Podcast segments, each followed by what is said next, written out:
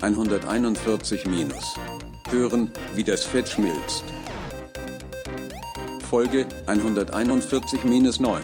Salz, Fett, Säure, Hitze. Hitze ist auf jeden Fall ein gutes Stichwort. Was für eine unfassbar heiße Woche. Ähm, ja, und wahrscheinlich auch ein bisschen damit zusammenhängt, geht es bei mir tatsächlich, zumindest gewichtsmäßig, kontinuierlich bergab. Ähm, liegt bestimmt daran, keine Ahnung, ich kann bei Hitze einfach nicht so wahnsinnig viel essen. Man schwitzt bestimmt auch so das eine oder andere aus. Man trinkt unheimlich viel Wasser, der Magen ist ständig voll damit, man schwitzt wieder. Also von daher hat es wahrscheinlich auch irgendwie was damit zu tun, dass es bei mir kontinuierlich weiter bergab geht und jetzt das neunte Kilo offiziell gefallen ist.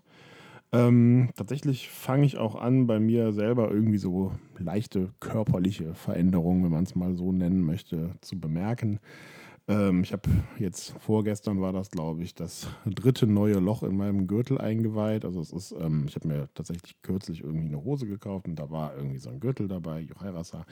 Als ich die Hose bekommen habe, das erste Mal angezogen habe, bin ich tatsächlich in das erste Loch vom Gürtel reingekommen und dachte mir so, ah, verdammt, ne? man kennt das Gefühl so, okay, die Hose möchte mir mitteilen, das passt gerade noch so. Ähm, ja, mittlerweile bin ich tatsächlich drei Löcher weiter gewandelt in dem, gewandert in dem Gürtel. Also bin ich jetzt ungefähr in der Mitte das, der Löcher der Angebotenen angekommen. Freut mich natürlich sehr. Ähm, ja, aber was mir auch noch aufgefallen ist, dass ich trotz, dass es ja wirklich unglaublich heiß war, also keine Ahnung, ähm, wir hatten ja in der letzten Woche irgendwie so Dienstag war irgendwie ganz eklig, da waren es irgendwie locker 37 Grad und es ging kein Lüftchen, jedenfalls hier bei uns nicht. Und ich bilde mir zumindest ein, dass ich ein, weniger, ein wenig weniger unter diesen aktuellen Wetterbedingungen leide, als ich das vielleicht noch letztes Jahr gemacht habe. Also vielleicht, möglicherweise, man weiß es nicht, sind das so die ersten körperlichen Veränderungen, die sich so langsam einstellen. Nicht, dass ich da irgendwie was dagegen hätte. So, ja, was habe ich euch heute mitgebracht? Ich habe euch heute mitgebracht, ähm, wir sind mal wieder kulinarisch unterwegs, aber diesmal auf eine etwas andere Art und Weise. Also nicht mit einem ja, Rezept, was ich irgendwie ausprobiert habe, sondern mit einem ähm, Netflix- und Buchtipp, der tatsächlich was miteinander zu tun hat, weil es geht nämlich um die eine und dieselbe Sache. Und zwar, der Titel der Sendung hat es schon verraten, Salz, Fett, Säure, Hitze. Mm, ich, ja, meine Schwäche auf Netflix sind die diversen Kochserien, die es da so gibt. Und ich klicke mich dann da immer mal so durch. Da sind bessere dabei, da sind schlechtere dabei. Aber das bleibt auch jedem selber überlassen. Ähm, und eine davon, über die ich irgendwann mal gestolpert bin, ist tatsächlich schon ein bisschen länger her, ist die ja, Miniserie, könnte man sagen. Salz, Fett, Säure, Hitze von Samin Nosrat. Das ist eine amerikanische Gastrokritikerin und Köchin, beziehungsweise Kochbuchautorin und Kochlehrerin. Ähm, unter anderem schreibt sie halt eine regelmäßige Gastrokolumne für das New York Times Magazin. Und ähm, ja, äh, ich bin mit dieser Netflix-Miniserie in Kontakt geraten, aber es gibt dazu auch ein Buch mit gleichen Namen und das war tatsächlich zuerst da. Zuerst heißt in dem Fall, dass es 2017 laut The Times in London ähm, das Foodbook, Foodbook of the Year gewesen ist und auch das heißt Salz, Fett, Säure, Hitze. Ähm, und was ist das?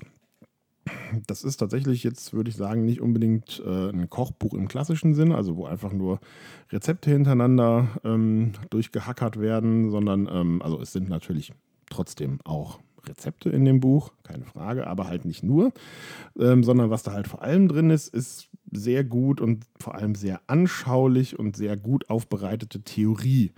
Und zwar geht es halt um diese zentralen Grundlagen des guten Kochens, die ähm, ja, Samin Nosrat quasi für sich rausgefunden hat und über die sie schreibt.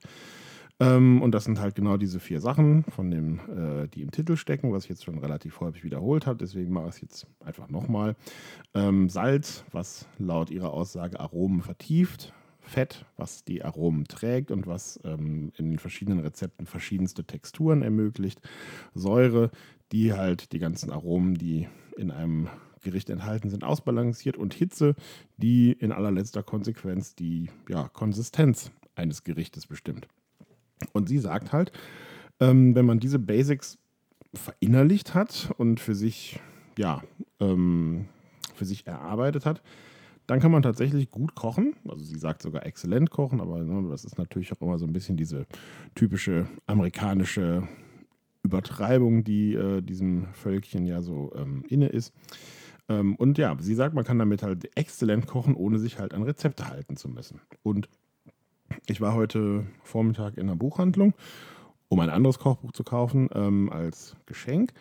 Ähm, und da habe ich dieses Kochbuch gesehen. Das war irgendwie das letzte Exemplar, was da war. Und irgendwie, da ich auch ja, diese Netflix-Serie noch so irgendwie im Hinterkopf hatte, ähm, und ich meine mich auch zu erinnern, da kann ich mich aber auch täuschen, irgendwie in einem Podcast da mal drüber gehört zu haben. Ich weiß aber tatsächlich nicht mehr in welchem, deswegen ist das eher so eine vage Idee, dass ich darüber auch was gehört habe. Ähm, habe in das Buch reingeblättert und das Buch ist halt einerseits, ja, wie gesagt, anschaulich geschrieben, aber halt auch anschaulich beschrieben. Ähm, es sind nämlich sehr, sehr schöne Illustrationen drin, die halt auch mit einem gewissen Humor die ganze Sache angehen. Also zum Beispiel im Kapitel Salz gibt es dann eine ja, handgezeichnete Tabelle, mm, in der halt drin steht oder in der halt irgendwie nochmal aufbereitet ist, begleitend zu dem Text, der daneben steht, wann man bestimmte Speisen vor dem Verzehr salzen sollte. Ne? Also es fängt dann halt an mit unmittelbar vor dem Servieren. Also das sind dann halt so Sachen wie Salat zum Beispiel, glaube ich. Ich habe das jetzt nicht hundertprozentig im Kopf, aber das geht dann halt auch immer weiter zurück. Also einen Tag vorher oder zwei Tage vorher oder vielleicht sogar eine Woche vorher.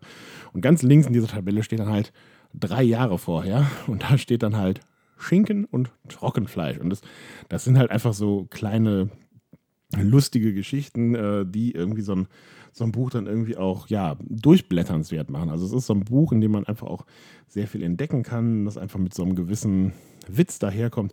Und das macht es für mich dann irgendwie auch nochmal auf eine ganz andere Art und Weise interessant wie so ein Kochbuch, weil ich sag mal, diese, diese Kochtheorie, ähm, auch wenn sie jetzt hier auf einem, sagen wir mal, für Profiköche eher basalen Niveau vermittelt wird, finde ich tatsächlich sehr interessant. Das ist irgendwie was zum Stöbern und halt was zum, zum Lernen. Was ich ja für mich interessant finde, ist eher so diese kreative Küche. Also auf der einen Seite ist für mich halt das Rezepte nachkochen, aber das passiert vielleicht so ein oder zweimal mit dem gleichen Rezept und dann spätestens dann fange ich halt an, irgendwie das Rezept zu variieren, auszuprobieren. Was kann man denn da noch machen? Und was steckt denn da noch so drin? Und man fängt dann halt auch so ein bisschen dran an zu basteln. Das ist auch unter anderem der Grund, warum ich zum Beispiel Kochen sehr viel interessanter finde als Backen, weil beim Backen funktioniert das meiner, meiner Ansicht nach nicht so gut, dass man einfach irgendwelche Sachen ausprobiert. Weil man kann ja während es backt einfach nicht so gut äh, ja sozusagen der Katastrophe entgegenwirken, sondern man steckt das ganze Zeug ja irgendwann in den Ofen und guckt, was am Ende dann rauskommt. Ob es jetzt ein Ziegelstein ist, ob es auseinanderfällt, ob es nach irgendwas schmeckt oder halt eher nicht. Ähm, deswegen tue ich mich mit Backen halt immer so ein bisschen schwer und ich bin halt eher so der Typ, der dann halt zwischendurch probiert und guckt, okay, was kann man denn da noch so machen. Und daher finde ich dieses Buch einfach nochmal interessant, weil es einem, glaube ich, sehr viel, ja, sagen wir mal, Handwerkszeug mit äh, auf den Weg gibt, wie man halt mit bestimmten Sachen umgehen kann, wie man mit Gemüse umgehen kann, wie man mit verschiedenen Fleischsorten umgehen kann, wie man mit, ja, mit Säure umgehen kann, also wie man halt diese ganzen grundsätzlichen Sachen irgendwie zusammen kombiniert. Das fand ich sehr spannend, ähm, habe mir deswegen halt das Buch gekauft. Ähm, und wie gesagt, die Aromen, äh, die Aromen, äh, sage ich jetzt schon, die, die Illustration, es ist schon ein bisschen später und es ist nach wie vor warm, ähm, die Illustrationen sind auch irgendwie ganz wundervoll und das ganze Buch ist irgendwie witzig und auf jeden Fall sehr interessant. Ich werde da auf jeden Fall noch sehr lange und sehr viel drin rumstöbern. Also mein Tipp an der Stelle ist, schaut euch vielleicht einfach mal für den Anfang die Netflix-Serie an, die ist auch ziemlich gut. Ich packe den Link natürlich in die Shownotes, dass ihr das leicht findet. Ähm, und wenn ihr die Gelegenheit habt und mal in der Buchhandlung seid, einfach mal reinblättern äh, gucken, ob das irgendwie was für euch ist. Vielleicht auch nicht was für jeder Mann oder jeder Frau. Schaut es euch an und im Zweifelsfall kauft es. Ich packe euch einfach auch mal den Link von Amazon dazu. Dann könnt ihr es auch bei Amazon kaufen. Das ist auch kein Affiliate-Link. Ich will mit dem ganzen Kram ja auch kein Geld verdienen. Ich kriege da ja auch kein Geld für, dass ich jetzt hier davon erzähle. Ich finde, das ist irgendwie ein ganz gutes Basisbuch für jede Kochbuchbibliothek und dementsprechend wollte ich euch heute mal davon berichten. Genau. Und ja, nachdem ich mich ja jetzt auch immer wieder mal mit neuen Gerichten beschäftige, ist, glaube ich, so ein bisschen Grundlagen schaffen nicht das Verkehrteste, was man so machen kann. Genau. Ähm, ich würde sagen, das war's für heute. Und ich bin gespannt, wann bei mir tatsächlich endlich äh, die Zweistelligkeit beginnt. Also wenn sozusagen das zehnte Kilo gefallen ist und wenn man sich, wenn ich mich dann so langsam in die Region begebe, wo sich dann auch mal die zweite Stelle auf der Waage ändert, also wo dann aus der 130 irgendwann eine 129 wird, da bin ich jetzt noch ein bisschen von entfernt, wo ich auch sozusagen, das wäre dann auch so bei 10, irgendwas Kilo, wo ich ja 33 Prozent meines gesteckten Ziels erreicht habe. Ähm, mein Ziel ist ja nach wie vor 110 Kilo zu erreichen. Fürs erste angefangen habe ich ja bei 141, wie der Podcast-Titel schon verrät. Also wäre so irgendwo bei minus 10, irgendwas. Ich habe es irgendwie ausgerechnet und dann auch schon wieder vergessen. Wäre dann so die 33%-Marke erreicht. Also es stehen vielleicht so ein paar Meilensteine demnächst an und ich hoffe, dass das ähm, ja, bald der Fall sein wird.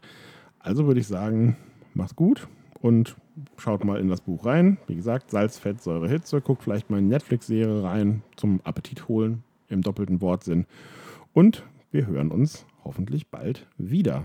Achso, nicht vergessen, gerne Mitglied in der Telegram-Gruppe werden unter t.me slash feedback 141 Findet ihr den Link auch nochmal in den Shownotes, packe ich auch nochmal rein. Und ich freue mich über Feedback jeder Art, gerne auch schriftlich oder als Audiokommentar, ganz wie ihr mögt. Dann seid ihr plötzlich Stargast in einer der nächsten Folgen. Also macht's gut. Ich freue mich über Nachrichten auf allen Kanälen. Das war es für heute. Wir hören uns in einem Kilogramm wieder. Tschüss.